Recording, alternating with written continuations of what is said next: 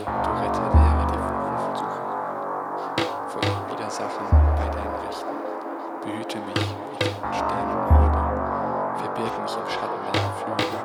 Vor den Gottlosen, die mich vergewaltigt haben, vor Feinden, die mich Krieg und Kreis